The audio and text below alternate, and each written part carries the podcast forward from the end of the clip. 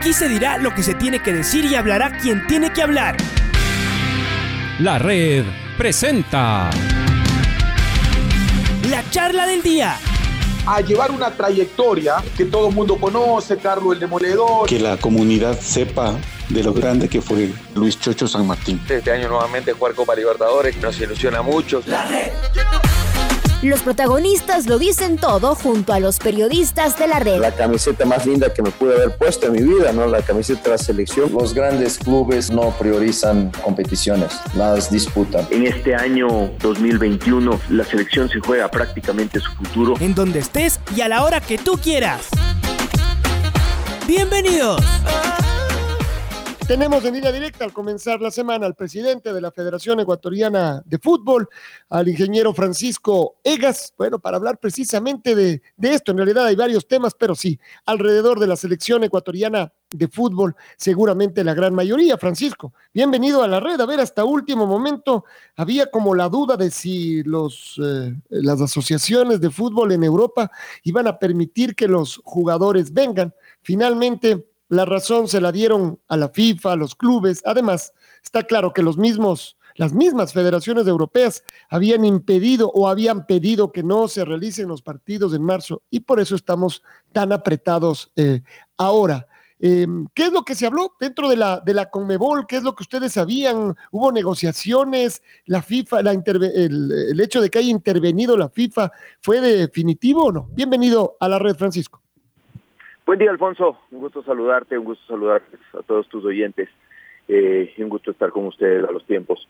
Eh, bueno, sí, fue, fue un, tiempo algo tenso eh, con esta decisión o esta intención de las ligas europeas, no de las federaciones, de las ligas europeas, de no, de intentar no ceder los jugadores, de interponer un recurso ante el TAS, de tomar decisiones unilaterales ante la decisión de FIFA de extender la ventana eh, de, fecha internacional, ¿no? En dos días como, eh, como en efecto lo hizo. Eh, a ver, esto viene de atrás, esto viene del año anterior, cuando se suspendió la fecha de septiembre, después se permitió la fecha de octubre y noviembre. Después la FIFA extendió hasta abril una excepción para países que tenían cuarentenas a su regreso de poder no ceder los jugadores, y ahí es donde se armó todo el relajo eh, porque los clubes eh, europeos agarraron eso para decir, bueno, nosotros, nuestros países tienen cuarentenas, entonces no cedemos los jugadores, y al final se terminó cancelando una fecha de marzo que complicó todo, como tú mismo lo has dicho. Eh, y, y lo que quiero decir es que la fecha de marzo se termina cancelando prácticamente solo para Sudamérica, es decir, se juega en Europa, se juega en, eh, en Centroamérica, eh, se juega en las otras confederaciones y se cancela solo para Sudamérica, complicando muchísimo el calendario sudamericano. A partir de esto no había otra alternativa que hacer estas fechas triples, eh, ya no quedaba tiempo, pues eh, la idea de poner una nueva fecha FIFA en el calendario era todavía más, más rechazada por las ligas y por los clubes europeos sobre todo, pero en los clubes de todo el mundo, porque ya tenemos una fecha nueva que no existía en el calendario en enero eh, y meter otra, qué sé yo, febrero o alguna, alguna otra fecha, era, era ya complicado. Y tenemos que, pensar que ya en junio eh, tiene que darse la fecha del, repechaje eh, y ya quedar listos para el Mundial, que, que será en noviembre, ¿no? Entonces, fue una época tensa, ligas versus FIFA, creo que FIFA al final fue, fue definitivo en su intervención, primero, no extendiendo esas decepciones, segundo, eh, permitiendo la, la, prolongación de la fecha FIFA y tercero, eh, dando cara a esta pelea que plantearon las, eh, las ligas europeas, eh, sobre todo la española, con esta con este recurso o esta pedida, este pedido de medidas cautelares ante el TAD y demás, ¿no? yo creo que al final se ha hecho lo que era coherente, que es respetar el calendario internacional según lo planteó FIFA. Cómo se decidió la, la extensión de la, de la fecha FIFA, se, decidió en el buró de la FIFA con consulta a todas las confederaciones, así que no fue una decisión eh, no socializada como en algún momento la Liga Española eh, pretendió eh, hacer ver o como algunos de sus clubes pusieron en las cartas donde eh, amenazaban con no, con no entregar los jugadores y demás. Queda el problema con la Premier, con quien la FIFA no ha logrado solucionar, sobre todo con el gobierno británico, no ha logrado solucionar una excepción eh, para la cuarentena de 10 días que exige ese gobierno eh, al regreso de los jugadores de países de zona roja, cuales, eh, entre los cuales están todos los países de Sudamérica, y entonces los clubes de la Premier League siguen con su decisión de no ceder los jugadores. ¿no? Dentro de esto ha habido jugadores que desafiando esta decisión han viajado. Eh, supimos de cuatro o cinco jugadores argentinos que lo hicieron, después otros que, que decidieron quedarse, ya eso queda un poco más a libertad o a decisión de los jugadores, eh, si es que acogerse a lo que dice su club o, acogerse a lo que dice FIFA y, su selección y después de enfrentar o la disciplina del uno o la disciplina del otro. Pero en esa eh, en esa disyuntiva han puesto a los jugadores eh, que juegan en la Premier League. Eh, ya, ya Brasil sustituyó a todos sus jugadores en la convocatoria. Uruguay anunció que no, que sacaba de la convocatoria a algunos de sus jugadores importantes que juegan en Inglaterra. otros estamos esperando a los jugadores, como Ecuador, que está esperando a, a Moisés, que debería llegar el día de hoy. Eh, si es que todo eh, más o menos sigue lo que las conversaciones que hemos tenido, a pesar de que su club también eh, estaba reacio a, cederlo. y bueno, es una es una maraña que seguirá seguramente en octubre, pero que al final es es tremendamente importante para las federaciones y para la FIFA defender el calendario internacional de juego, ¿no? Si bien los clubes están en todo su derecho de defender lo suyo, eh, ellos les pagan a los jugadores, ellos mantienen, ellos invierten, así que están en todo su derecho de defender lo suyo. Creo que para el fútbol mundial, el calendario internacional y el fútbol de selecciones es tremendamente importante en el desarrollo, en la afición, en, en todo lo que es el fútbol tradicionalmente eh, y en su historia, así que no podemos dejar eh, que eso vaya perdiendo espacio como en efecto creo que, que, se intenta que, que, vaya perdiendo a partir de la, de la fuerza que agarran sobre todo los clubes europeos.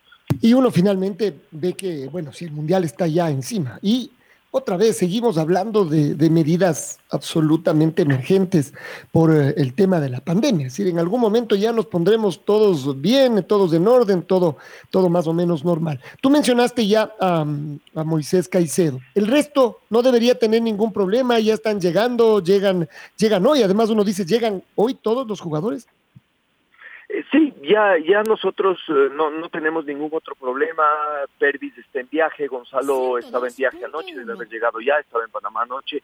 Eh, Carlos Grueso y Piero Incapié de Alemania estaban por llegar a Quito cuando yo me despedí de ellos la noche de ayer, así que deben estar ya en casa de selección. No hemos tenido novedades con ningún otro jugador. Eh, en este sentido. Solo este tema de Moisés, que, eh, que como digo, espero eh, se haya solucionado. Moisés tenía un vuelo en la madrugada, eh, así que estamos esperándolo acá, acá en Quito y ya con eso y la llegada de algunos otros jugadores que todavía están en viaje, más los jugadores que, que se desocuparon de la, de la fecha de Liga Pro, ya completamos la nómina de 28 jugadores que 29 jugadores, perdón, que el profesor Alfaro citó para esta fecha eliminatoria. ¿Por qué 29? No 30 o 28 o lo que sea. La verdad es que esto solo es, ¿por qué no fueron 30 jugadores? No sé, como la vez anterior.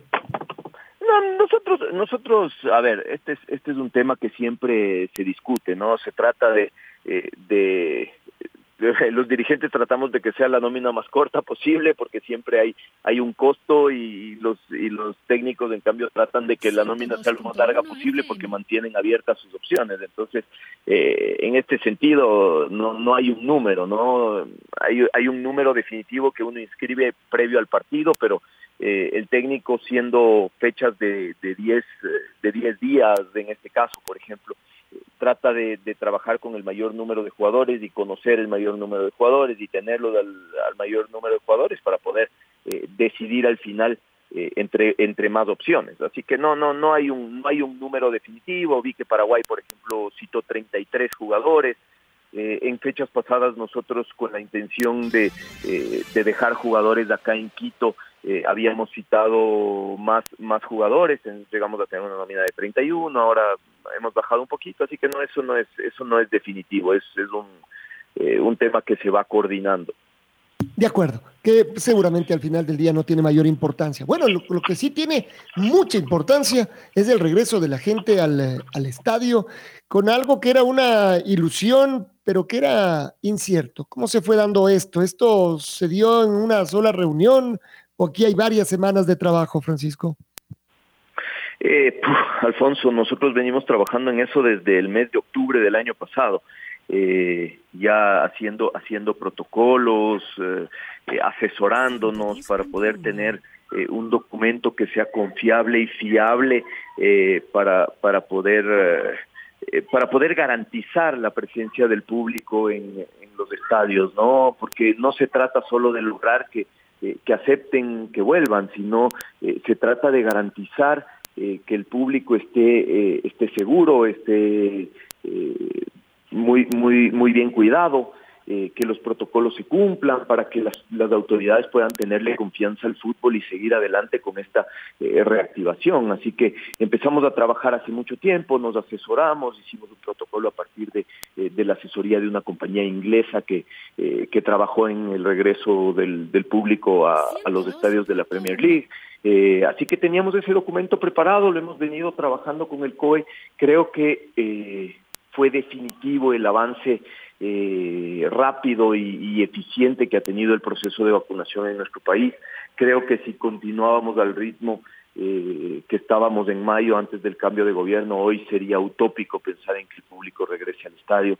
Eh, tenemos ya más del 50% de la población del Ecuador vacunada y eso es un gran, una gran noticia al momento de pensar en en reactivación, en, volver a la actividad normal, en, eh, sentirnos un poquito más confiados eh, dentro de esta pandemia de, de poder realizar eh, actividades normales entre comillas, porque de lo que de lo que va a pasar el día jueves con el regreso del público al estadio nada es normal, todavía tenemos mascarillas, distancia entre entre nosotros, procesos de eh, de ocupación y de su desocupación del estadio, eh, protocolos, anillos de seguridad para que la gente no se acumule afuera, etcétera, etcétera, etcétera. Pero eh, creímos que el, partido de la selección era una, una, una excelente noticia para llevar a la gente el mensaje de vacunación, el mensaje de cuidado, el mensaje de respeto a los protocolos eh, pero también el mensaje de reactivación, ¿no es cierto?, de, vuelta a la actividad y de tratar de convivir con esta pandemia que,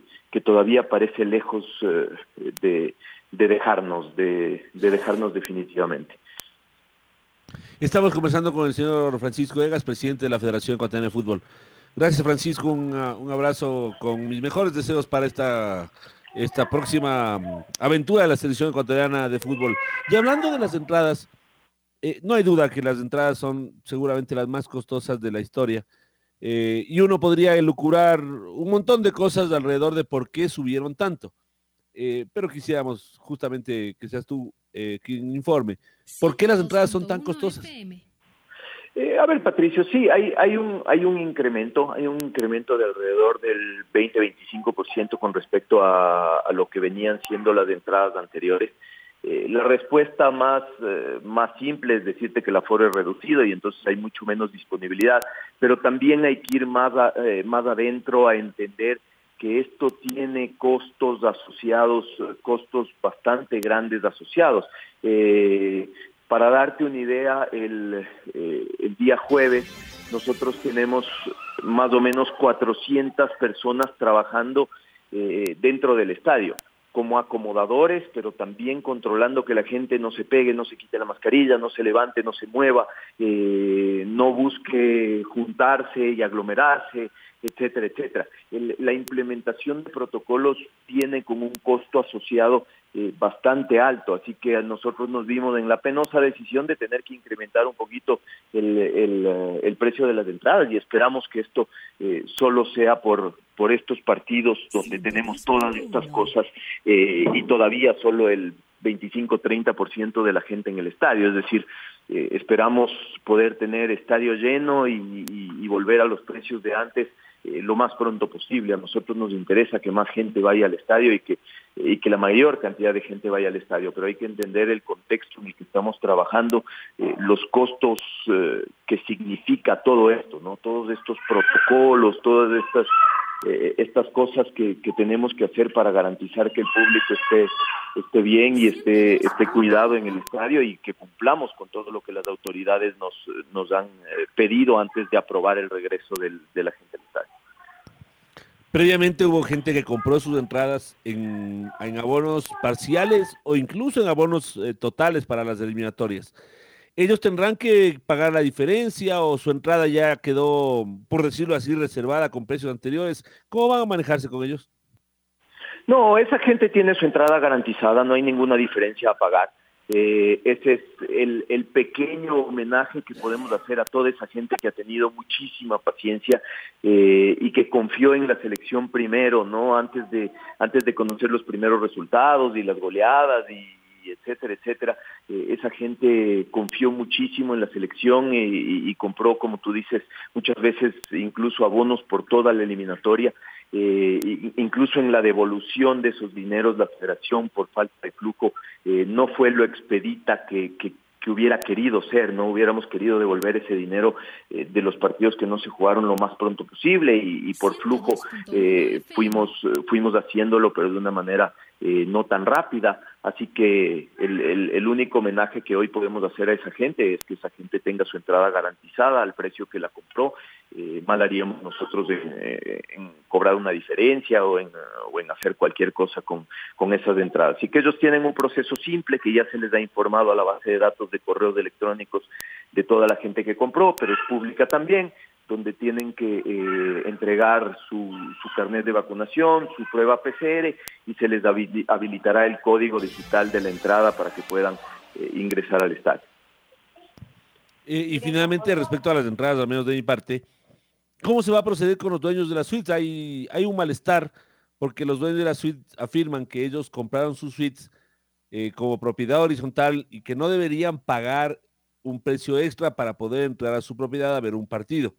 Sin embargo, ellos tienen, aunque tienen un precio diferenciado, de todas maneras tienen que pagar eh, un valor, un, comprar una entrada.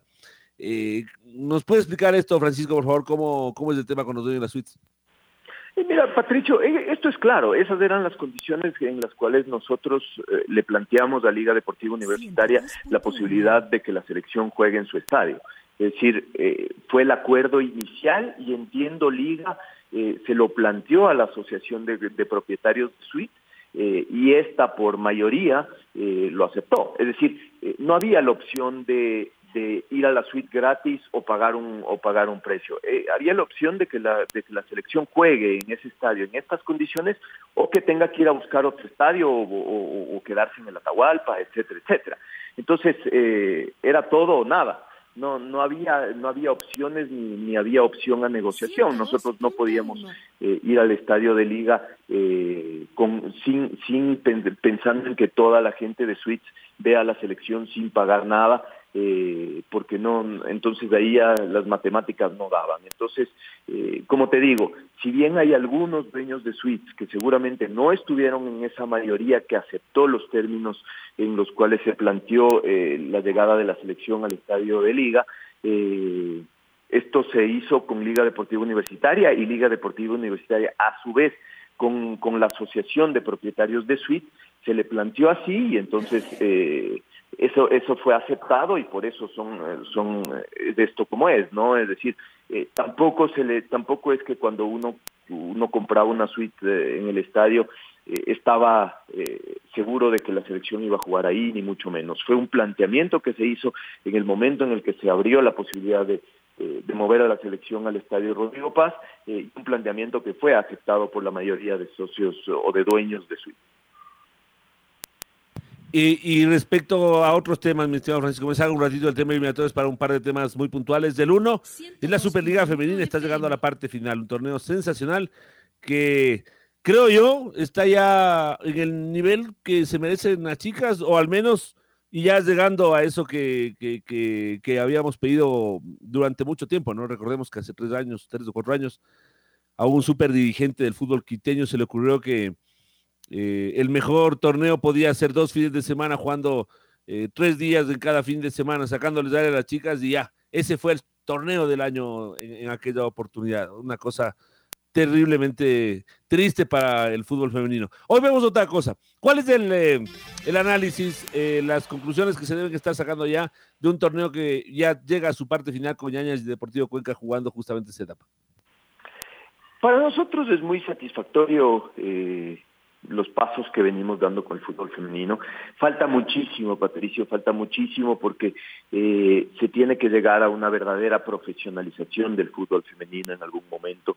Eh, se tiene que llegar al momento en el que el fútbol femenino eh, concite tanta atención, que haya sponsors, que haya mucha gente interesada, que los derechos de televisión valgan mucho más, eh, por ende los, los, equipos reciban más por ellos, eh, la federación pueda repartir más dinero y ese dinero se traduzca en un trato más, eh, más profesional a las chicas y finalmente que en algún momento las chicas puedan dedicarse solo al fútbol, ¿no? Y poder vivir de ello. Eh, de eso todavía estamos muy lejos, pero creo que vamos dando muy buenos pasos, creo que tenemos un lindo campeonato eh, que en su fase final sobre todo va, va, va despertando muchísimo interés. Eh, hoy, hoy se habla del fútbol femenino, se habla de esa final, se vieron eh, las semifinales, eh, se ve el fútbol femenino por televisión, que antes era utópico pensar en eso, eh, y ya en, en, los partidos incluso vemos eh, otras imágenes, no otra imagen, otra otra fisonomía del espectáculo, eh, ya con, con, sponsors, ya con gente involucrada, ya con un esquema más profesional. Así que vamos dando buenos pasos. Nosotros eh, año a año, a pesar de las dificultades, tratamos eh, de imprimirle más, más ganas, más, más esfuerzo, eh, más profesionalismo al fútbol femenino. Creemos que es, eh, que es una actividad en la, en la cual el, el Ecuador, como tú dices, estaba muy relegado. Eh, hoy estamos eh, solo igualándonos a los, a los países de Sudamérica donde está más desarrollado. Eh, ojalá en nuestras elecciones podamos ir consiguiendo también resultados que hagan que se despierte y que y que siga despertándose la afición por este deporte y por ende haya más escuelas, haya más generación de talentos y eso y eso se traduzca en el crecimiento de la actividad. Y por otro lado, eh, el tema del arbitraje. Está muy complicado el arbitraje ecuatoriano. Y en realidad la competencia es de Liga Pro. Pero sabemos que eh, la Federación Ecuatoriana de Fútbol es el vínculo con los, con los árbitros. Eh, y hay además también una situación penosa, uno diría, ¿no? De tratar de vincular el hecho de que Michel Dérez es, es parte de la Federación Ecuatoriana de Fútbol con una supuesta eh, forma de favorecer a Independiente del Valle. ¿Qué decir respecto al arbitraje y de estos comentarios, a mi gusto, absurdos, pero bueno, que finalmente se, se escuchan? Eh, mira, es lamentable, como tú dices, todo lo que sucede alrededor del arbitraje y seguramente eh, el fondo del asunto es, eh, es responsabilidad de la Federación Ecuatoriana de Fútbol. Eh, y no te digo porque en los últimos seis meses ha hecho esto o no ha hecho lo otro, sino porque durante años y años y años eh, el arbitraje ha, venido muy descuidado, eh, se ha hecho poco para capacitarlos, se ha hecho poco para que progresen, se ha hecho poco para dotarles eh, de tecnología, para dotarles de herramientas, para que se abran a, a, las nuevas tendencias del arbitraje en el mundo, a las formas de entrenamiento, a las formas de capacitación, se ha hecho muy poco en el Ecuador, se ha trabajado poquísimo con, con, el arbitraje. Y eso resultó en una generación de árbitros que ya eh, a, su, a, su, a su avanzada edad tuvo que ser retirada eh, y un hueco eh, con las generaciones nuevas, que son las que ahora están ahí, eh, pero que todavía son muy nuevas. Entonces, eh, como todo juvenil, todavía un árbitro muy nuevo es un árbitro que se equivoca. Y se equivoca más que el árbitro que ya tiene experiencia y, y, muchísimos partidos de encima. Pero no quiero decir que ese sea el, el único motivo por el cual el arbitraje ecuatoriano pasa por un bache, un bache importante. Ahora, eh, la única manera de salir de ese bache es trabajando. Yo a lo que a lo que tú mencionas de, de del arquitecto Deller y demás, eh, ni siquiera me quiero hacer referencia porque eso sería dar importancia a comentarios que, eh, que no tienen sentido. Eh, ni, ni el arquitecto Deller, ni el presidente de la Federación Ecuatoriana de Fútbol, ni Carlos Mansur, ni ninguno de los dirigentes tienen absolutamente ninguna voz en, en, lo que se hace en la comisión de arbitraje. Eh, y te puedo decir con conocimiento de causa, ninguno eh, de nosotros está semana a semana ni en las reuniones, ni llama, ni se mete, ni pregunta. eh, por quiénes son los árbitros designados, ni cómo se califican, ni cómo se, eh, ni cómo se, se, hace, ni, mucho menos. Estamos tratando de profesionalizar ese tema eh, y parte de eso ha sido desvincularnos completamente los dirigentes de la comisión de arbitraje. Incluso tú sabes que la comisión de arbitraje antes era formada por dirigentes y eso en las elecciones de la Federación Ecuatoriana de Fútbol era uno de los puestos más, más codiciados de ser ser parte de la comisión, porque se siente que siendo parte de la comisión y estando ahí adentro, eh, no, no, no le van a ver a uno la cara, ¿no? Y eso, eh, y eso seguramente viene de, de, de, vicios que se ha tenido y de, y de cosas que realmente han pasado en, eh, hace años eh, y que han hecho que los dirigentes le tengamos poquísima confianza eh, al arbitraje. Así que intentamos desvincularnos completamente nosotros eh, del arbitraje y desvincular a los equipos, a sus dirigentes del, del tema del arbitraje y tratar de, que eso quede en manos de ex árbitros como manda FIFA en un esquema mucho más profesional. Pero por ahora nuestros árbitros siguen teniendo muchas equivocaciones semana a semana, muchas de estas deciden resultados eh, o influyen en resultados y eso y eso es penoso. Eh, pero también creo que, que los dirigentes no estamos aportando al tema no porque hoy eh, se arma una tormenta en cualquier vaso de agua y muchas veces por decisiones que no son tan erradas como queremos como las queremos ver los dirigentes. Es decir los dirigentes vemos del fútbol siempre puestos una camiseta o cegados por el color de una camiseta y eso hace eh, que veamos eh, la mano más mano de lo que realmente es o le veamos a la mano más despegada del cuerpo de lo que está o más pegada al cuerpo de lo que está etcétera etcétera etcétera. Entonces creo que este este este este tema del arbitraje no se va a solucionar si es que no hacemos un trabajo conjunto todos no dirigentes árbitros eh, y federación para poder ir saliendo de este tema pues solo generamos más presión y la presión tú sabes que no es amiga eh, de, la de las decisiones eh, eh, correctas, ¿no? Es, la presión hace que los árbitros se apuren mucho y, eso deriva en, más errores. Así que yo creo que no hay otra salida, es decir, no no tenemos una barra mágica para mañana decir borre a todos los árbitros porque porque están están mal y, y ponga nuevos y eso se soluciona de un lunes a un miércoles.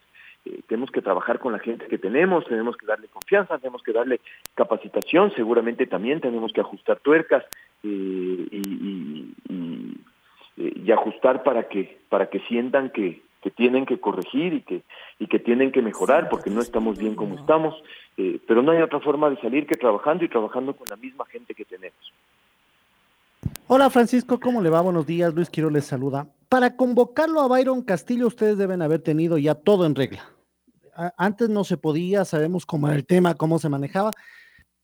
Perdón, pero hoy sabemos que todo está prácticamente avalado para que Byron Castillo sea convocado por el, eh, por el entrenador.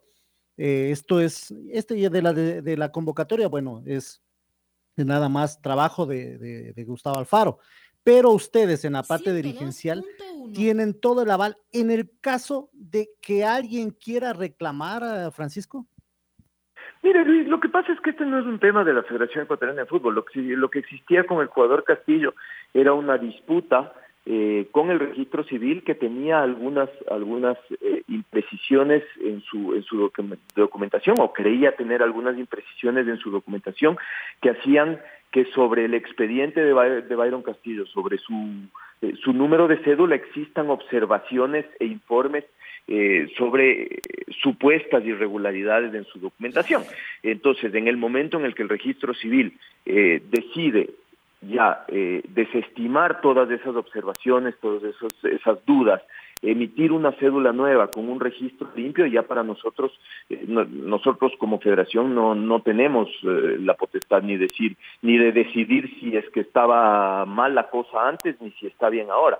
Simplemente tenemos que, que descansar sobre eh, lo que hacen las, las entidades oficiales de nuestro país, que son quienes certifican la identidad y nacionalidad y etcétera, etcétera, eh, de todos los ciudadanos de nuestro país. Entonces, eh, si el registro civil en estos días dice, hemos, hemos culminado el proceso, hemos desestimado todas las todas las observaciones que existían. Eh, hemos emitido una cédula ecuatoriana nueva para el señor Byron Castillo. Bueno, pues eh, la federación descansa sobre esa decisión para, para entender que, que, el, proceso está terminado y que hoy puede de alguna manera estar tranquila con, con contar con, con el jugador en, en la selección ecuatoriana de fútbol. Francisco, cambiando de tema, ¿cómo está este tema de las vacunas? Eh, porque ustedes también deben tener un reporte de los contagios de los jugadores a nivel sudamericano. ¿En cuánto ayudó esto de la vacunación? Porque por lo menos no se ha escuchado casos ya masivos, por lo menos de, de que un equipo se contagió, como antes pasaba en Brasil, que el Flamengo, que el Gremio, incluso aquí en el Ecuador, recuerda usted también con Aucas. ¿Esto ha bajado? ¿Ustedes tienen ya un reporte cuando se reúnen con los médicos de la Conmebol, un reporte de esto? Bueno, no, la, la Comebol entrega periódicamente información eh, y, eh, ya hoy la Conmebol ha jugado el 95% me parece que es de sus partidos sin, eh, sin contagio alguno o sin novedades. Entonces, ha ido mejorando sin duda y este tema de la vacunación seguramente aceleró ese proceso, pero también se ha sido muy respetuoso de los protocolos. Yo creo que el fútbol que, normalmente la gente piensa que es tierra de nadie, ha dado ejemplo de, de, respeto a los protocolos, de respeto a los procesos. En nuestro mismo país vemos que se juega, eh, se juega semana a semana con muchísimo respeto eh, a todo lo que nos indican los protocolos y las autoridades. Así que eh, la vacuna ha acelerado definitivamente ese proceso y la prueba está en que en, lo que usted dice, ¿no? no se escucha ya casos de COVID ni eh, casos masivos. Seguramente todavía hay uno que otro contagio, porque además la, la, vacuna no es, no es 100% infalible, ninguna de las vacunas lo es. Eh, entonces todavía hay casos aislados, pero ya no hay esos, esos contagios masivos, eh, ya no hay esos, esos, esas epidemias o pandemias dentro de la pandemia, si se quiere, epidemias dentro de la pandemia, de, de uno que contagia a cinco y cinco que contagian, contagian a veinte y de repente equipos completos que no pueden participar eh, una semana porque están 20, 25 contagiados, ¿no? Eso, eso me parece que, que ha ido terminando y seguramente ahí eh, la ayuda de la Conmebol con la vacunación y la gestión de la Federación Ecuatoriana eh, con la vacunación al fútbol ha sido, ha sido muy valiosa y creo que esto, como digo, ha venido acompañado de una gestión definitiva del gobierno nacional, ¿no? Lo que ha hecho el gobierno, el gobierno ecuatoriano en cuanto a vacunación en los últimos eh, tres meses ha sido increíble. Eh, pasamos de ser uno de uno de los países eh, más relegados en cuanto a, vacunación a ser uno de los líderes eh, mundiales en cuanto a, vacunación de nuestra población y estamos cerca eh, de llegar al objetivo que se había planteado el gobierno nacional cuando llegó eh, y seguramente de sobrepasarlo porque están las condiciones dadas para que para que el Ecuador siga avanzando en este tema. Entonces, hoy estamos en porcentaje de vacunación al nivel de los Estados Unidos, al nivel de otros de otros países que nos habían sacado mucha ventaja y esa ventaja ha sido claramente eh, eliminada por, por los últimos tres meses de gestión. Entonces, el hecho de que un porcentaje más grande de nuestra población esté vacunado también influye en que en el fútbol no haya eh, tantas novedades, porque seguramente ya están vacunados no solo los jugadores, sino sus familias y demás. Eh, nosotros seguimos haciendo gestiones y Conmebol sigue haciendo gestiones para seguir consiguiendo vacunas para el fútbol, así que en breve esperemos tener mejores eh, y buenas noticias también eh, para poder seguir avanzando con, vacunación de, divisiones menores, seguir avanzando con vacunación de los equipos de segunda categoría, pero como digo, a la par de, de la gestión del gobierno nacional que ya tiene arriba del 50% de nuestra población vacunada. Una última de mi parte, Francisco, y gracias por su tiempo. Eh, este aval que les da el COE es para estos dos partidos. Si las cosas salen bien y como usted dice, va mejorando también esto de la vacunación, que creemos que sí, en octubre podría haber un aumento de la, del ingreso de público al estadio, es decir, tal vez se aumente a un 40, no sé si ser un poquito más atrevido al 50%, conforme vayan dándose las cosas, o esto es para lo que viene. Sí, Luis, eh, esto está planteado para esta fecha, para estos dos partidos, ¿no? Eh, y como usted dice, dependerá mucho de cómo lo hagamos, de qué también lo hagamos, para que se, para que nos podamos atrever a plantear algo distinto o algo eh, un poquito más ambicioso.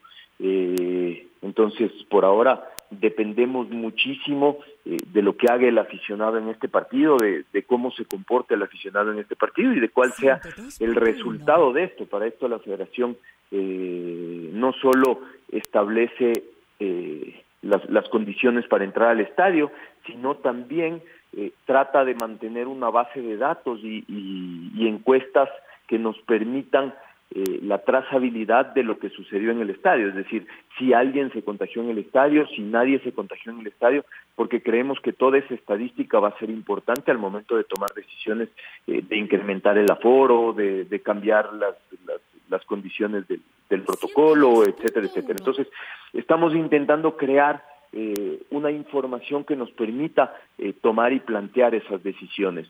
Eh, seguramente después del partido eh, todos los aficionados recibirán encuestas donde podrán informar si a partir de su asistencia al estadio hubo alguna novedad en cuanto a contagios y eso nos permitirá también saber qué tan seguro o qué, eh, o qué tan no seguro eh, puede ser el fútbol para dentro de este contexto de, la pandemia, que, que, de esa información tenemos poca porque va a ser el primer partido que juguemos con público.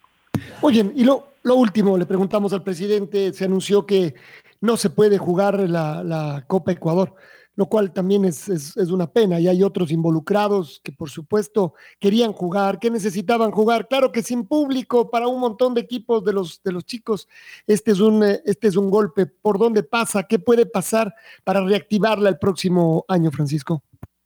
Bueno, nosotros nosotros tenemos una intención definitiva de, de, reactivarla. Seguramente ya van a conocer detalles sobre un relanzamiento que pensamos hacer de la de la Copa Ecuador para el próximo año, eh, ajustando ciertas cosas.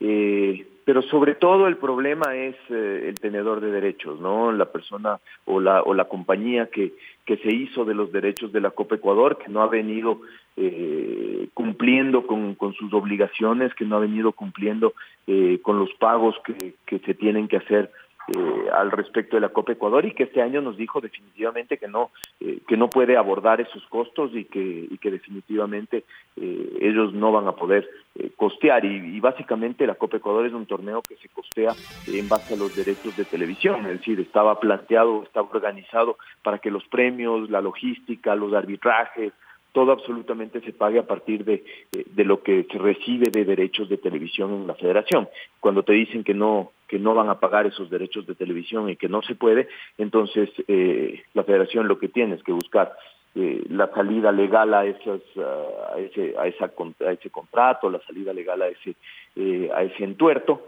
eh, pero eh, tiene poca maniobrabilidad para poder montar un, un, torneo que más o menos cuesta unos tres, entre 3 y 4 millones de dólares al año. Que es un, que es un montón de plata. Ah, y una última cosa, ¿cierto, Francisco? Eh, la convocatoria del de seleccionado ecuatoriano, ¿la hace solo, la hace en conjunto con ustedes? ¿Los dirigentes hacen eh, recomendaciones eh, o hay un cupo? ¿Cómo funciona esto dentro de la FEF? No, tu pregunta viene de, de, los comentarios que se emiten eh, de una manera muy, muy, muy eh, irresponsable por parte de algunos periodistas y, del aficionado en general, ¿no? Eh, y seguramente viene de que algún momento habrá algún dirigente que, que sí creyó, sí hizo esto de, de a ver, eh, estos son los tuyos, estos son los míos. Eh, pero pero hoy yo yo yo te puedo decir que yo la convocatoria definitiva de los jugadores y los nombres de la convocatoria me enteré como todos los otros eso sí soy usuario del app de la Federación entonces me llegó unos 20 minutos antes que al público en general como a todos los usuarios del app de la Federación. Pero pero me enteré de ella de igual manera que se enteraron eh, todos los aficionados y yo eh, personalmente y ningún dirigente de la federación ha tenido eh, ninguna discusión con el cuerpo técnico sobre eh, a quién convocar y a quién no convocar. Después eh, seguramente evaluamos los resultados y escuchamos informes y recibimos informes eh, y discutimos una u otra particularidad, pero al siguiente partido el, el técnico tiene que volver a tener la, la, la potestad de convocar a quien él crea eh, que son los mejores. Caso contrario, deja de ser, deja de ser una selección de, de, los ecuatorianos y, pasa a ser una selección de los dirigentes, deja de ser una selección del técnico, deja de ser una selección ecuatoriana y pasa a ser eh, absolutamente otra cosa. Yo en mi vida dirigencial he sido tremendamente respetuoso de los técnicos y de sus de sus decisiones.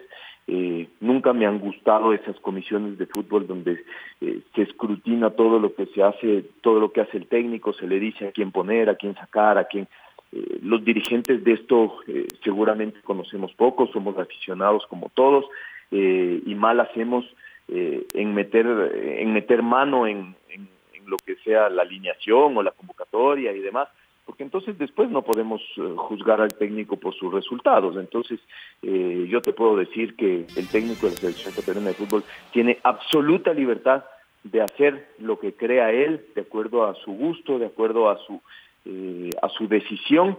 y ahí lo único que hacemos los, los dirigentes es apoyar con todo lo que podamos apoyar para que ese grupo de jugadores elegido por el técnico esté bien, esté eh, bien tratado, bien comido, bien dormido, eh, bien entrenado, eh, en perfectas condiciones las instalaciones, etcétera, etcétera. Y seguramente en la evaluación sí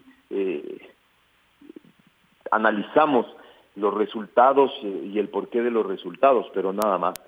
acá se pretende instalar que, que hay ciertos jugadores que son mimados y otros no.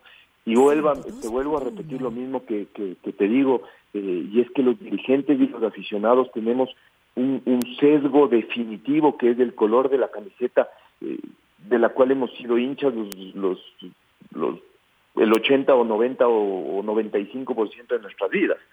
Eh, y entonces creemos que nuestro lateral es muchísimo mejor que el que juega y creemos que nuestro delantero es muchísimo mejor que el que juega. y resulta incluso risible ver hoy que la discusión o las críticas a la convocatoria de la selección ya ni siquiera se centran eh, en grandes figuras, se centran en jugadores que, que son juveniles, que recién están empezando eh, en el fútbol eh, y que han tenido un par de buenos partidos y entonces dices, ah, esos ya deberían estar en la selección porque son mejores que el de al frente, porque el, el, el, azul es mejor que el amarillo y el amarillo es mejor que el blanco y el blanco es mejor que el, que el rojo y etcétera, etcétera pero yo creo que hoy, dejando de lado los gustos particulares, muy particulares, y lo subjetivo que tienen estos gustos particulares, yo no veo que la convocatoria de la selección ecuatoriana de fútbol esté eh, obviando ningún jugador que esté en un momento impresionante y que le pueda eh, aportar algo eh, algo más a la, a, la, a la, selección ecuatoriana de fútbol o que sea un, un incuestionable, ¿no? que no esté hoy y que y que pueda esto además aducirse a, a, teorías conspirativas donde existen intenciones de los dirigentes de promocionar jugadores. Todo esto es eh, lo que se habla en la calle, lo que se habla en el pasillo, eh, y se habla desde la pasión, pero no se habla desde la razón, y eso no es, es un sinsentido, que lo peligroso es que lo repiten los periodistas y, y, los periodistas hacen una especie de megáfono eh, e instalan todas estas dudas en, la, en la afición ecuatoriana que, que en realidad son eh, irrespetuosas y son eh, incluso irresponsables, ¿verdad? Esperemos que la selección haga un gran partido el, el, jueves. Sí, acá no hay otra forma, nos cuesta tanto ponernos del mismo lado para empujar a la tricolor. Esperemos que los buenos resultados lo vayan consiguiendo. Francisco, gracias por acompañarnos esta mañana y que sea una gran semana. Gracias, Alfonso. Eh, como tú dices, ¿no? Creo que ya tenemos suficientes enemigos de la selección ecuatoriana de fútbol que viven en los otros países porque nos quieren ganar, como para que sigamos teniendo enemigos adentro y, con la misma camiseta, ¿no? Creo que hoy es momento de empujar a la selección, de tratar de, de apoyar a los que están eh, y, de empujar con todo, ¿no? Que este barco eh, va mucho más rápido cuando todos reman para, eh, para el mismo lado. Un abrazo, un gusto haber estado con ustedes, Patricio, Luis, un saludo y esperemos vernos el jueves y y ojalá abrazarnos eh, a partir del resultado de ese partido. Gracias. También le decimos al ingeniero Francisco Egas, presidente de la Federación Ecuatoriana de Fútbol. Esto es ya la previa de las eliminatorias mundialistas. La red presentó la charla del día. un espacio donde las anécdotas de actualidad deportiva se revelan junto a grandes personajes del deporte. Quédate conectado con nosotros en las redes de la red. Síguenos como arroba la red Ecuador y no te pierdas los detalles del deporte minuto a minuto. Escúchanos en vivo en TuneIn y en los 102.1 FM en Quito. ¡Te esperamos! La red.